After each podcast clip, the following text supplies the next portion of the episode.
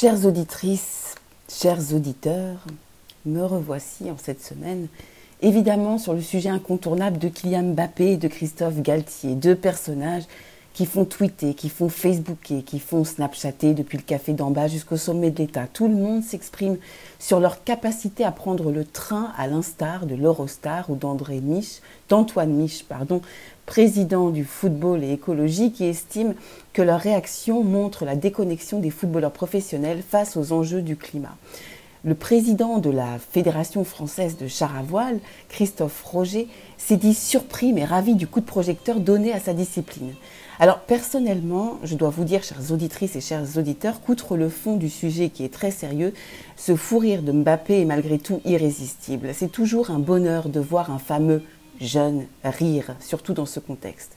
Mais cette affaire montre malgré tout plusieurs choses. D'abord, que contrairement à ce qu'on veut nous faire croire, tous les jeunes ne sont pas des yalatolas d'écologie punitive et moraliste, et loin des idées portées par des leaders politiques de plus de 45 ans, même s'ils tentent d'en faire moins par le botox de la pensée, la jeunesse française n'est pas en voie de Greta Thunbergisation, ni à Sion, ni ailleurs d'ailleurs. Nos têtes blondes, comme on le disait avant, dont le marqueur en cette rentrée est une faute de goût majeur associant la chaussette à la claquette, ne sont pas plus conscients que les adultes. Au contraire, c'est bien encore nous et toujours nous, adultes matures et responsables, de donner les règles et les cadres et de reprendre nos habits de tuteur en leur parlant droit dans nos bottes de comportements inappropriés, de comportements dissipés, voire de comportements bah ouais.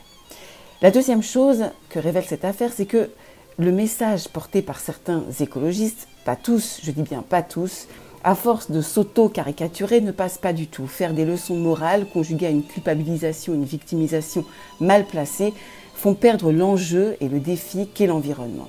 Il faut comprendre ce qu'il y a derrière ce fou rire bien plus que la de la déconnexion. Et puis, loin des médias, il y a le réel, le quotidien, au milieu de ce buzz Twitter dont je rappelle le bilan carbone qui est de 10 tonnes de CO2 par jour, j'ai été appelée par un père de famille, la voix tremblante, sidérée et paniquée. Il me demande de l'aide car sa jeune fille adolescente a été victime d'un acte antisémite lors d'une compétition sportive. Salle juive, on lui a dit. Les deux événements se sont percutés dans mon esprit entre le grand buzz d'un côté et le silence de l'autre. Alors je me suis dit que si l'écologie fait autant couler d'encre pour nous qui stressons parfois lorsque l'on doit prendre le train, peut-être qu'il faut conjuguer lutte contre le racisme et l'antisémitisme à l'écologie, ce qui permettrait, à la NUPES d'être cohérente entre biodiversité et réunion en non-mixité. Comment peut-on appréhender la lutte pour un environnement sain sans comprendre que la lutte contre les particules fines sont aussi dévastatrices que les particules de haine? De personnes pas très fines, justement, que les dérèglements climatiques ou climat délétère, que l'irrespirable, c'est aussi l'intolérance, le communautarisme et le séparatisme. Et c'est d'ailleurs précisément dans une société où les citoyens se donnent la main, quelles que soient leurs origines, quelle que soit leur couleur de peau, quel que soit leur genre, et porteuses de l'humanisme, que la lutte contre l'environnement dégradé sera la plus efficace.